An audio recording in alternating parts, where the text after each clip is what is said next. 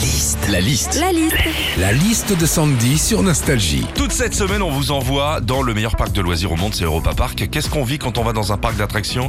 La liste de Sandy. Dans les parcs d'attractions, il y a de plus en plus de films 4D avec euh, simulateur de réalité virtuelle pour tout vivre comme si on y était. Exemple, pour être en immersion totale dans une scène de tempête, bah, on t'envoie de l'eau et du vent en pleine poire.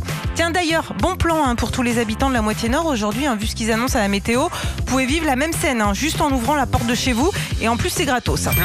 Quand tu vas dans un parc d'attractions, tu fais parfois des manèges à sensations. Une fois que t'es dedans, bah ça donne ça.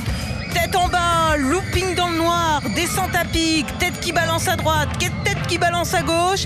Tu ressors, tu te dis, oh c'était bien l'époque où mon seul but dans un manège était d'attraper la queue du Mickey.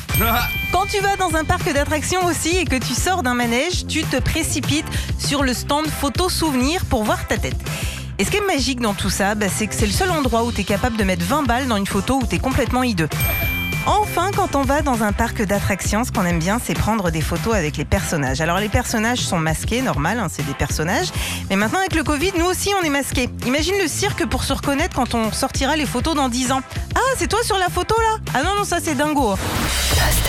Retrouvez Philippe et Sandy, 6h, 9h sur Nostalgie. Nostalgie.